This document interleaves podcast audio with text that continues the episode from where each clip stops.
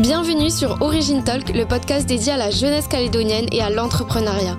Un grand merci à nos partenaires, la BCI et le MK2 d'Imbéa pour leur soutien inestimable. Grâce à eux, nous pourrons faire découvrir les parcours incroyables de ces jeunes entrepreneurs. Alors installez-vous confortablement et bonne écoute Bonjour à tous et bienvenue dans un nouvel épisode de l'Origine Talk. Nous sommes toujours dans une belle salle de cinéma entourée par les mêmes partenaires, l'ABCI et le MK2 qu'on remercie. Aujourd'hui, on a l'honneur de recevoir Bianca Muller. Coucou Bianca, ça va? Ça va, merci. Je vais te proposer euh, dans un premier temps de te présenter en quelques mots. Ok, du coup, je m'appelle Bianca, j'ai 30 ans.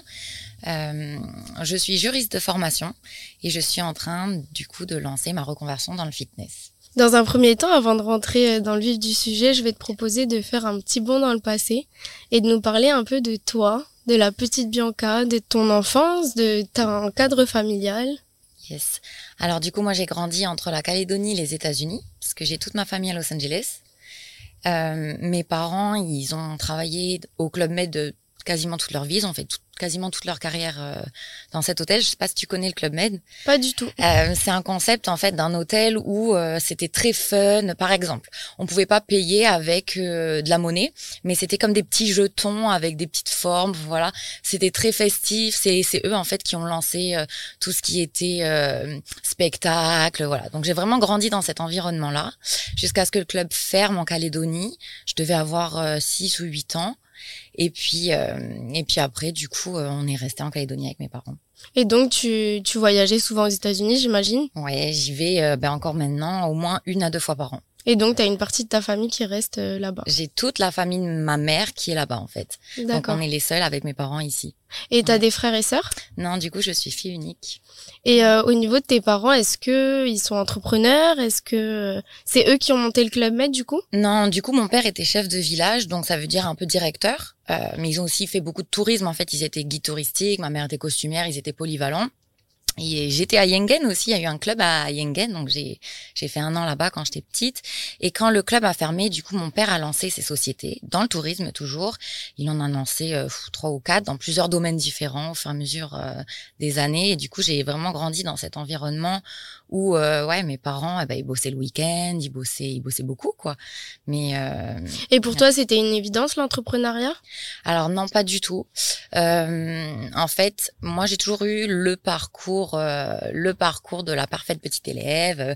J'ai fait mes études, j'ai fait des longues études de droit. J'ai commencé à travailler à 23 ans et j'ai aussi repris pendant mon, parcours, j'ai repris des études pour euh, préparer le concours d'avocat. D'accord. Voilà. Et euh, et du coup, j'ai toujours été dans la fonction publique mais dans une branche assez particulière parce que je travaille auprès des élus. Ok, d'accord.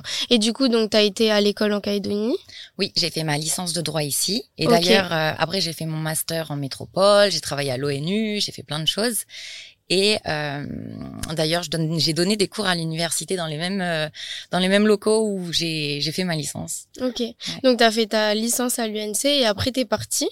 Oui. Et euh, dis-nous un peu plus du coup sur ce, bah, ce départ euh, à l'étranger et ton aventure euh, ailleurs. Ouais, ça a été incroyable parce que bah du coup mes parents ils m'ont vraiment transmis cette fibre de découvrir ce qu'il y a ailleurs. Donc ça a été ça a été pour moi une expérience vraiment incroyable. Après, c'était difficile parce que quand on part, on a 20 ans, bon voilà. Mais j'ai fait euh, du coup Toulouse, j'ai été aux Pays-Bas, donc c'est là où j'ai travaillé à l'ONU, j'ai fait mon stage de fin d'études là-bas. C'était vraiment, c'était incroyable pour moi. Et puis après, je suis revenue ici, j'ai commencé à travailler. Et est-ce que tu conseillerais à tous les jeunes euh, calédoniens de vivre une expérience à l'étranger? Ah oui, surtout, surtout quand on vit sur une île, en fait, il faut s'ouvrir et découvrir ce qu'il y a ailleurs. C'est tellement enrichissant, on rencontre des nouvelles personnes et tout simplement quand on se promène dans la rue on découvre des nouveaux endroits, des, enfin c'est incroyable comme expérience de vie. Moi j'ai adoré mes études. T'es resté combien de temps à l'étranger? Pas très longtemps. J'ai fait pas mal d'allers-retours. J'ai fait un an à Toulouse. Je suis revenue. Là j'ai été aux Pays-Bas. Je suis revenue. Euh, après donc j'ai travaillé un peu, je suis partie à Paris, j'ai fait un stage à Paris, je suis revenue, donc j'ai pas mal Et Tu, tu, nous parlais de l'ONU, donc euh, qu'est-ce que tu as fait à l'ONU? J'étais stagiaire en fait au tribunal spécial pour le Liban. J'ai découvert aussi euh, la Cour pénale internationale, donc voilà. Incroyable. Ouais. Ouais, mais c'est ça aussi ce que mes parents m'ont transmis avec leur vie un peu hors du commun, c'est que moi, je veux faire des choses qui sont hors du commun. J'ai envie tous les ans de me dire, putain, j'ai fait des choses incroyables. Mm. Je me retournais plus tard quand je rêvais et me dire, j'ai fait ça dans ma vie, j'ai fait ça dans ma vie. Ouais, quand tu t'as envie de faire un truc, tu le fais, quoi. Ah, c'est ça, à fond. Ouais. Euh, et donc, tu reviens en Calédonie et là, qu'est-ce que, où est-ce que la vie t'amène? Euh, bah, du coup, j'ai commencé directement au congrès et j'ai été euh, donc j'ai travaillé donc en politique auprès des élus au Congrès directement en tant que juriste sur tous les aspects. En fait, c'est moi qui enfin je rédige les, les lois, les délibérations, etc. pour les élus. Je fais les recherches pour eux et du coup euh, j'ai fait ça depuis que j'ai 23 ans. Entre temps, j'ai eu une petite euh, une petite césure où voilà, j'ai préparé le concours d'avocat et je suis partie à Paris. Euh, j'ai pas poursuivi dans ce parcours parce que c'était pas du tout pour moi en fait, mais ça a été vraiment j'ai appris beaucoup de choses en fait, ce qui me permet d'être encore plus compétente euh, dans mon dans mon métier. Puis après, je suis revenue et toujours la même chose. Euh, et pourquoi le droit?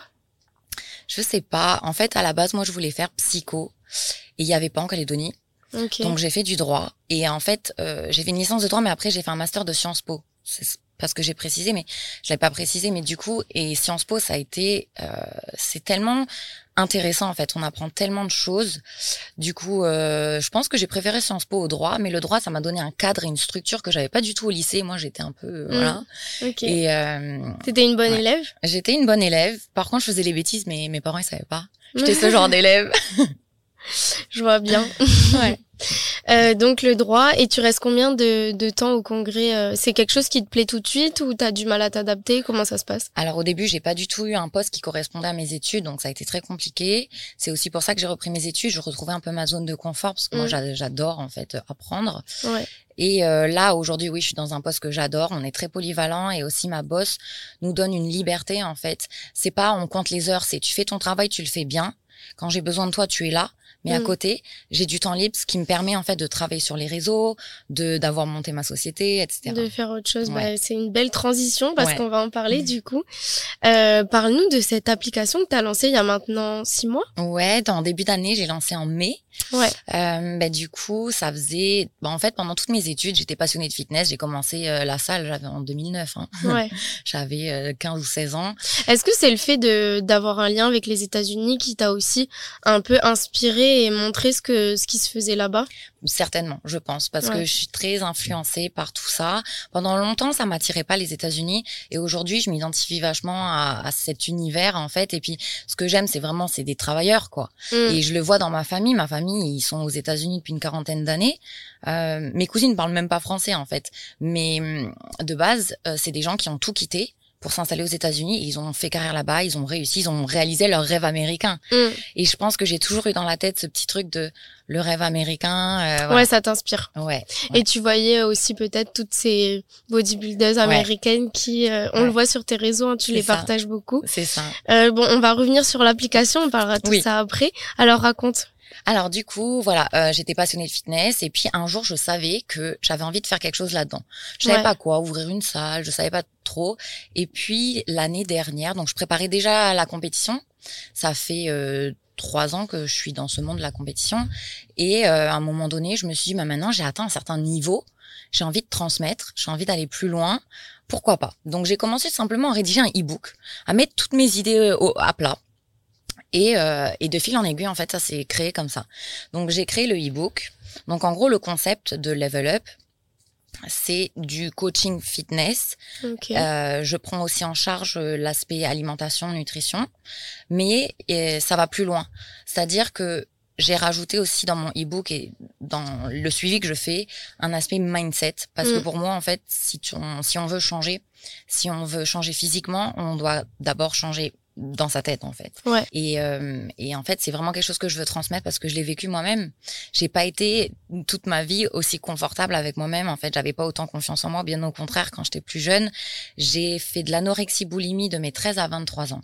Ok. Je m'en suis sortie toute seule. Je sais pas, j'ai eu un déclic. En fait, j'ai fait tellement de recherches. Je voulais en fait changer. Tu disais ça commence dans la tête, mais ça commence aussi dans l'assiette.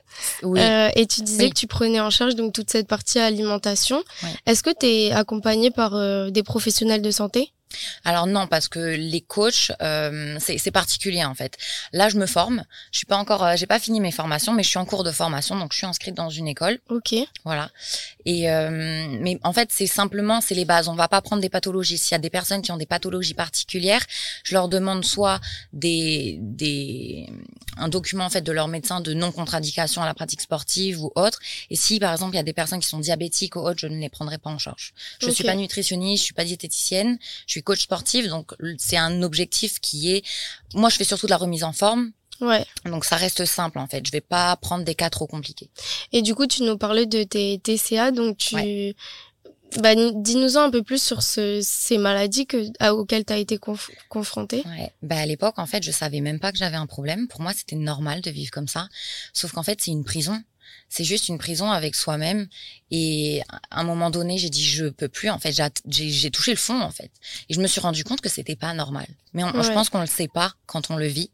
Parce que je pense qu'il y a beaucoup de personnes qui nous écoutent qui vivent ça, et on se rend pas compte. Mais c'est vraiment un sujet plus que d'actualité, surtout par rapport aux réseaux sociaux et à, à cette image parfaite euh, qu'on doit renvoyer en tant que femme encore plus. Exactement. Et du coup, le sport, ça a été pour toi une échappatoire? Oui, oui, le sport, c'est ça ce qui m'a tenu et qui me tient encore. Hein. Bah, ça te donne un cadre, ça te donne une routine et ça te donne une discipline d'esprit en fait. Et tout ça allié avec des prises de conscience et une remise en question aussi. Parce qu'en fait, c'est au-delà, en fait, c'est quelle version de toi tu veux être. Qui veux-tu être, en fait? C'est ce que je dis à mes clientes qui ont du mal. Que la personne que tu veux être, visualise cette personne-là et incarne cette personne-là, fais des choix selon ce qui tu veux être. Et moi, c'est comme ça, en fait, que j'ai réussi à dépasser tout ça et à dire non, je veux plus être cette personne-là, en fait. Ouais. Hmm. Donc, euh, donc le sport comme une thérapie. Oui. Et euh, tu en fais aujourd'hui, euh, enfin, tu en fais une grosse partie de ta vie. donc, tu es maintenant aussi athlète. Hmm. Raconte-nous. Oui, mais alors du coup, euh, bah, je trouvais que voilà, j'avais atteint un peu mes limites euh, dans le fitness, dans la salle, tout ça par moi-même. Et je sais pas, j'ai comme ça, j'ai, je me suis dit ok, let's go, on va tenter la compétition. Ça m'attirait pas du tout quand j'étais plus jeune. Et en fait, je savais qu'il y avait cet aspect alimentation mm. qui, qui, me bloquait. Donc tant que j'allais pas être normal, avoir un rapport sain avec l'alimentation, je voulais pas faire de compète. Ouais. Donc j'ai vécu pendant 6-7 ans euh, normal avec l'alimentation. Et là, je me suis lancée. Euh, ça a été vraiment une aventure incroyable et maintenant, euh, c'est ma vie, c'est mon identité aussi. On se fond vraiment là-dedans parce que c'est une routine de vie, c'est un mode de vie. Et, euh... et j'ai cru comprendre que tu avais été accompagnée par des coachs euh, américains.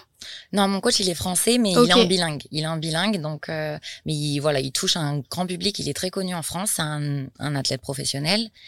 Et comment est-ce que tu as réussi à avoir des contacts dans, son, dans ce monde-là euh, à l'étranger?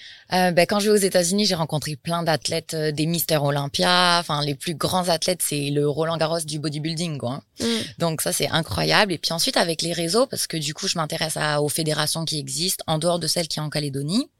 Et je me suis fait un petit réseau et les filles me connaissent, des coachs me connaissent. Donc euh, ça, c'est super cool parce que du coup, on apprend en fait. Oui, c'est vrai que tu arrives à toucher de près ce que les autres, enfin en allant sur place, que les autres peuvent pas ah forcément. Ah ouais, ben, j'étais à Gold's Gym Venice, c'est ma salle à, quand je vais à Los Angeles, c'est là où il y a tous les, les plus grands athlètes. Et puis au-delà il y a même des acteurs des chanteurs. Enfin mm. c'est incroyable. Ouais c'est un, un, un, monde quoi. Et du coup cette application que tu as lancée en mai euh, donc euh, j'imagine que tu as travaillé avec euh, des personnes qui t'ont aidé sur la technique? Oui, ça a été euh, beaucoup de boulot parce qu'en fait, bah moi, j'ai pas fait de formation dans la création d'entreprise ni quoi que ce soit. Ça a été une idée comme ça, et euh, je me suis quand même bien entourée. Donc pour euh, la première année, en fait, je me suis entourée de, de, mes amis, en fait, de gens qui avaient des compétences là-dedans, en tant que graphisme, pour le site internet, exactement. Et puis, et puis là, j'ai la chance d'avoir un nouveau collègue dans mes dans mon métier principal, qui lui il, euh, il fait du e-commerce depuis une dizaine d'années, il maîtrise très, très bien ces aspects-là et, euh, et maintenant je pars avec lui pour la suite puisque en fait je vais faire évoluer euh, le concept. Aujourd'hui Level Up c'est un site internet avec un accès privé pour mes clientes, avec des vidéos, des exercices, des recettes, voilà, un accès privé. Le e-book avec Mhm. Et en fait, l'idée, ça serait de partir maintenant euh, sur une application mobile, me mettre en fait au niveau de la concurrence ben, métropolitaine et internationale. Quoi. Ouais. Et euh, une application, ça coûte cher. Est-ce que tu finances tout euh, sur fonds propres? Est-ce que tu es accompagné par des banques? Comment ça se passe? Non, je finance tout toute seule. Donc, comme je disais, j'ai vraiment eu la chance la première année en fait de m'entourer de, de belles personnes qui qui volontairement m'ont aidé alors, euh, au bout d'un moment, c'est sûr que quand on travaille avec ses amis et tout, euh, c'est un peu compliqué. Mais j'ai réussi à créer quelque chose, en fait, euh, avec rien, vraiment. Ouais. Et là, pour l'app, alors oui, il va falloir financer, mais on trouve toujours des moyens. Je vais pas prendre l'application qui coûte 4 millions parce qu'il y en a plein. Hein. Ouais. Euh, je vais prendre une application basique, mais euh, mais à côté de ça, voilà, j'ai j'ai toujours le e-book qui permet de transmettre en fait euh, les éléments que les gens ont besoin de savoir. Parce que moi, je peux pas juste me permettre de faire un coaching, fais ça et c'est tout. J'ai besoin en fait de, de d'accompagner les gens. Ouais, ouais c'est un vrai accompagnement. Voilà. Est-ce que tu as beaucoup de clients? Est-ce que tu as eu du mal à te faire une place? Comment comment est-ce que tu t'es fait une place sur ce marché qui est quand même euh, très développé en Calédonie? Il y a beaucoup de salles, il y a beaucoup de gens qui font du sport, il y a beaucoup de coachs. Où est-ce que tu te fais ta place? Alors, mais j'ai pas eu vraiment trop de difficultés comme j'ai déjà beaucoup de partenaires sur les réseaux que je travaille déjà sur les réseaux. Alors j'aime pas trop ce terme, mais en tant qu'influenceuse, euh, ben, je suis déjà un peu connue. Du coup, dès le premier soir, j'ai eu, je crois, 25 inscriptions hein, dès le ah lancement. Oui. Ouais. Et du coup, ça continue à très bien tourner, euh, de plus en plus de monde. Ça continue. Après, voilà, je travaille avec beaucoup de partenaires. Je suis en partenariat avec Fitness Park, je suis en partenariat avec, bah, j'en ai une quinzaine à l'année. Donc, euh, de bouche à oreille, etc. Après, mm. ben, un peu comme tout le monde, je fais ma, ma petite pub. Et euh, par période, en fait, parce que là, comme j'ai eu ma compétition, j'ai pas énormément de temps à, à, consacrer à level up donc j'ai un peu voilà. Mais sinon d'une manière générale si je suis sur la dynamique de me faire la publicité euh, qu'on me voit etc oui il euh, y a pas une semaine où j'ai pas de demande quoi. Oui. Et en parlant de tes réseaux du coup tu as quand même 15 000 abonnés il me semble? Euh, 12 500 c'est déjà pas autour de 15 000 mais c'est déjà beaucoup. ouais. Et euh, est-ce que le regard des gens te dérange sur les réseaux? Alors plus du tout alors, la Bianca d'il y a 10 ans qui s'inquiétait du moins de petits détails, qui avait pas confiance en elle, mais alors elle n'existe plus du tout. J'en ai rien à faire. Moi, je fais ce que je fais. Je sais qui je suis. Les gens qui m'aiment, ils sont là. Et ceux qui m'aiment pas, ben, c'est pas mon problème. mais ça, ça m'a vraiment appris ça. Mais tu vois, ça, c'est vraiment un mindset à l'américaine, je trouve. Ouais, certainement. Je mm. Et, euh, et comment est-ce que tu t'es créé cette communauté-là? Euh, alors, bah, au début, un peu comme tout le monde, j'étais sur les réseaux comme ça. Et puis, euh, de fil en aiguille, on m'a proposé un partenariat, de partenariat. Je dis, bah, bah allez. Et, euh, j'ai eu le déclic surtout l'année dernière, ou ouais, un peu plus, où là, j'ai dit, OK, il faut poster le plus possible pour être vu le plus possible. Mhm. Et c'est là où j'ai commencé à me professionnaliser un peu, parce que quand je regarde ce que je faisais au début, c'est pas trop ça. Là, c'est mieux. Euh, et poster tous les jours, en fait, et de fil en aiguille. Voilà. Et t'es accompagnée? Alors pas du tout, mais encore une fois, j'ai euh, voilà mon nouveau collègue qui lui maîtrise plein de choses, donc il me donne des petits tips. Mais non, je suis pas accompagnée, donc c'est pas trop mal pour quelqu'un qui, n'y connaît rien. Et comment tu fais pour gérer donc le boulot, tes clientes, les up, le sport, les réseaux? Je ne m'arrête jamais. Ouais. c'est bien ça le problème parce que du coup avec la compète ça a été très dur cette année et, euh, et c'est là où j'ai appris qu'en fait le repos c'est important, le corps mm. en a besoin. Donc j'ai pris un peu de recul sur tout ça, mais oui, en fait, si j'ai 10 minutes dans ma journée, je vais faire du montage, je vais réfléchir, je vais faire ma liste euh, des choses à faire, je vais en fait, j'ai un agenda, je suis calée, j'ai mes heures pour poster. En fait, tout ce que je fais déjà sur les réseaux pour moi, c'est un de mes métiers. Donc, euh, donc je le prends comme une obligation. C'est, je suis obligée de le faire. Le m'entraîner, aller à la salle matin et soir pendant la préparation à la compète, euh, c'est une obligation. Pour mm. moi, c'est voilà, j'ai, j'ai pas de temps à me reposer. Si j'ai du temps pour me reposer, c'est que j'ai du temps pour travailler en fait. Mm. Et, voilà. et t'es rémunérée sur les réseaux? Euh, Pas vraiment, ça dépend en fait. Euh, c'est souvent de l'échange de produits parce qu'en Calédonie, c'est pas encore super mm. développé, mais parfois j'ai des cagnottes euh, dans les dans les boutiques ou dans voilà. Et sinon j'ai vraiment de l'échange de produits. Donc je crée du contenu qui est proportionnel à, à ce que ce qu'on m'offre. Donc ça peut être des pokés à 2000 francs ou ça peut être des drainages lymphatiques à 15 000 francs. Mmh. euh, et si j'en fais 10 euh, le montant il voilà. Donc j'essaye de faire J'essaye de faire euh, quelque chose de proportionnel. Après, j'ai beaucoup de chance d'avoir beaucoup de partenaires, euh, par exemple pour les cheveux, les cils, les ongles, etc., mm. le maquillage, parce que les compétitions ça coûte très cher. Mais on va y revenir sur tes compétitions. euh, donc, as comment Quand est-ce que tu as commencé et comment est-ce que ça a pris de l'ampleur dans ta vie? Euh, Il y a deux ans, j'ai pris une décision comme ça. J'ai dit pourquoi pas on y va. Et en fait, j'ai j'ai toujours aimé en fait ce cette ambiance fitness où euh, j'ai toujours pesé en fait ce que je mangeais. Euh, je mais je me gérais moi-même. Donc ça c'est pas l'aspect voilà. Et faire du sport bah je l'ai toujours fait. Donc de fil en aiguille voilà. Euh, après une fois qu'on décide de passer euh, le cap de la compétition, là on change de mindset.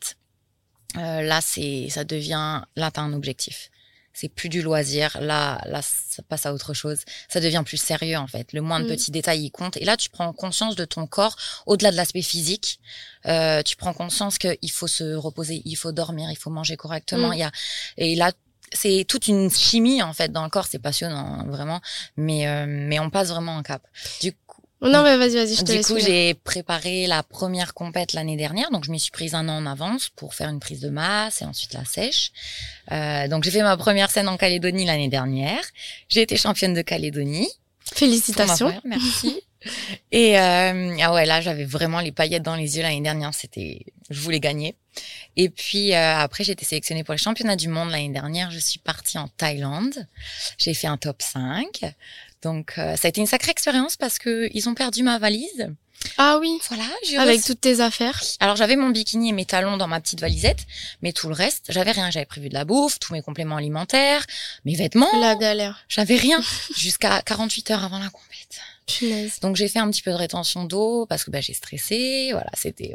Même j'apprends de mes erreurs, j'apprends de, j'apprends de mes expériences et euh, cette année, je pense que. Donc en un an, t'es allé au championnat du monde. Ouais, ouais. Et du coup, Direct. c'est Ça ça. pas de demi-mesure. Non, mais de toute façon moi, si je fais les choses, je les fais à fond. hein. Mm. Mais il y en a hein, qui qui gagnent en local et qui veulent pas poursuivre. Ouais, Mais non, moi si je le fais, je le fais. Ouais. Voilà. Du coup, cette année, j'ai refait une compète aussi. Je suis arrivée seconde et je suis aussi sélectionnée pour les championnats du monde. Donc, je pars en Corée. euh, voilà. Trop bien. Oui. Trop bien, ben, on suivra ça de près. Et euh, pour revenir un peu sur la diète, parce que ressortissante euh, de TCA, enfin ancienne euh, personne ayant des TCA, comment est-ce que tu t'en sors avec ce côté restriction euh, pendant plusieurs euh, semaines à manger euh, quasiment rien euh, Plusieurs mois. Ouais. Sept mois de l'année, je suis en sèche, hein, quand même. ouais. Euh, non, mais c'est une routine, en fait. Il faut le voir comme, faut pas le voir comme une obligation. Parce que Mm. sinon, faut pas le faire. Si tous les jours tu dis, ah, j'ai envie de manger un burger, j'ai envie de manger si, ben, ne fais pas de compétition, c'est que tu n'es pas prêt, en fait. Ouais. Et on les voit, celles qui, après les compétitions, prennent énormément de poids, c'est qu'elles étaient pas prêtes, en fait. Mhm. Donc voilà, mais d'avoir justement cette historique avec les troubles alimentaires, ça me permet euh, moi de me, en fait, je me connais, Mm. je sais. Donc parfois, et puis j'ai choisi mon coach pour euh, une aussi pour parce que lui, je suis pas dans les les diètes strictes, dans les méthodes à l'ancienne où c'est que du riz brun et du poulet. Mm. Je j'ai même du chocolat noir, de la patate assaisonnée chocolat noir. Je peux me faire des petits pancakes avec de l'avoine. Donc en fait, j'aime ce que je mange. T'arrives à adapter quand même un Voilà, c'est euh, ça. ouais. C'est juste que c'est rationné. Mais c'est un choix en fait, tout Mm. simplement. Une fois que tu dis je, je le fais comme ça et tu veux gagner et tu veux aller loin, tu le fais et c'est tout en fait. Et t'as plus du tout ces périodes de troubles alimentaires, même pendant les périodes où t'es pas en sèche? Euh, non, en fait, euh, je le sens. Quand je sens que là j'ai envie de, hein, je sais me gérer parce que Mm. je reconnais en fait un peu les warnings. Ouais. Donc je vais jamais refaire des des crises de boulimie comme avant parce que avant ce qu'il faut savoir c'est que quand on fait les crises de boulimie il y a la il y a la culpabilité. Tu te détestes, tu te regardes, t'es là, je suis dégueu, je suis. J'ai j'ai plus ça en fait. ouais. Donc je sais que je retombe pas dedans. Ça va faire deux ans maintenant que je fais de la compète et pourtant c'est très dur. Hein. Mm. Le plus dur c'est l'après compète. Ouais. Euh, C'est-à-dire que juste après ta compète, soit t'enchaînes sur d'autres compètes mais t'as quand même une semaine de répit, soit après tu repars en prise de masse. Mm. Mais quoi qu'il en soit, l'après compète, après la restriction, on, on restera même l'eau avant de monter sur scène. Hein Ouais. les derniers jours.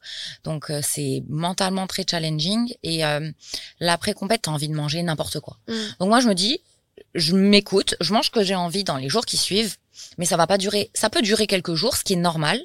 C'est normal d'avoir envie de manger du chocolat, n'importe quoi. Mais si ça dure plus d'une semaine, deux semaines, un mois, deux mois, c'est là qu'en fait, Ouais, Là, là, il y a un tu problème. commences à te remettre des règles. ben là c'est qu'il y a encore un, Ouais. un reste, c'est qu'il y a pas le rapport à l'alimentation est pas réglé en fait. sain, ouais. Voilà. Tandis que là, en général, ça dure une bonne semaine. Là, pour la compétition en local, euh, ça m'a duré quatre jours. Au bout de quatre jours, je suis là, c'est bon, moi, je veux Mm. manger du riz, du poulet. Puis au Voilà. final, quand t'es habitué à ce mode de vie-là, ça doit être compliqué de changer. Hein. c'est ça. En fait, t'es bien dans ton corps. Ouais. Et c'est ça ce qui prend le dessus sur l'envie de manger n'importe quoi. T'es tellement, mm. tu te sens bien avec toi-même, donc euh, voilà. Et puis en prix de masse ou autre, t'as le droit de l'inclure. T'as le droit d'inclure, euh, même avec mes clientes. Hein, euh, je leur, moi, je suis absolument pas dans les aspects restrictifs. Je le fais mm. pour moi, pour la compétition, mais dans la remise en forme et dans voilà pour les, les, personnes en général je leur inclus des repas plaisir si elles veulent du chocolat je leur mets si elles veulent peu mm. importe en fait il faut savoir en fait connaître cet équilibre voilà, mm. c'est vraiment un équilibre et, puis après, euh, normalement, voilà, ça, tu prends la routine, quoi, tu vois. Ouais. Et euh, tu nous disais que tu étais en reconversion professionnelle. Euh, pour, pour toi, où est-ce que tu te vois dans quelques années? Qu'est-ce qu'on peut te souhaiter pour la suite? Bah, du coup, oui, je, là, je transitionne, donc je suis encore dans mon métier de juriste en politique et j'ai lancé ma société, du coup, dans le coaching, fitness et mindset. Et j'aimerais vivre que de ça. Ça serait l'objectif, ça c'est de vivre de ça. Et j'aimerais aller aux États-Unis retrouver ma famille quelques années. Euh, donc euh, voilà. Et l'idée, l'idéal, ça serait de pouvoir vivre en fait de, de, de, ça, avoir un impact, euh, pouvoir aider les gens. Parce que là, j'en ai des clientes, elles me disent, en quelques mois de coaching, Bianca, tu as transformé mon quotidien. Mm. Quand il y en a qui me disent ça, mais je me dis, ça fait que quelques mois que je me suis lancée, mais oh, ça peut être tellement incroyable l'impact que je peux avoir, que je peux transmettre euh, aux filles, en fait, autour de moi. Donc, c'est vraiment ça ce que, ce que j'aimerais dans les années à venir, c'est avoir cet impact, en fait. Et, partir aux États-Unis. Et partir aux États-Unis, mais je pense que, que je suis attachée à la Calédonie et mes parents, euh, ils sont ici. Donc, le ce qui serait parfait en fait euh, ça serait de pouvoir vivre euh, en fait d'avoir les deux quoi d'avoir un mm. bien aux États-Unis un bien ici et, de pouvoir voyager autant que je veux quoi bah écoute c'est tout ce qu'on te souhaite euh, est-ce que tu aurais un petit mot à faire passer aux jeunes qui souhaitent se lancer qui aimeraient faire des choses qui aimeraient avoir un impact comme toi? Ben, il faut le faire, c'est tout. On a peur, on se pose des questions, mais en fait, faut pas trop réfléchir. Si tu as un truc à l'intérieur de toi, un, euh, une, dire, petite flamme, quoi. ouais, voilà, j'allais dire en anglais, la fire à l'intérieur, fais-le. On a toujours peur, mais qu'est-ce que tu perds en fait? Moi, ce que je disais tout à l'heure, je me retournais dans ma vie et me dire, attends, j'ai fait ça, j'ai fait ça, j'ai fait ça. Fais-le, c'est tout. Eh bien, on va finir sur ces belles paroles. Merci Bianca d'avoir été avec nous aujourd'hui et je vous retrouve très rapidement pour un nouvel épisode. Gros bisous. Merci à toi.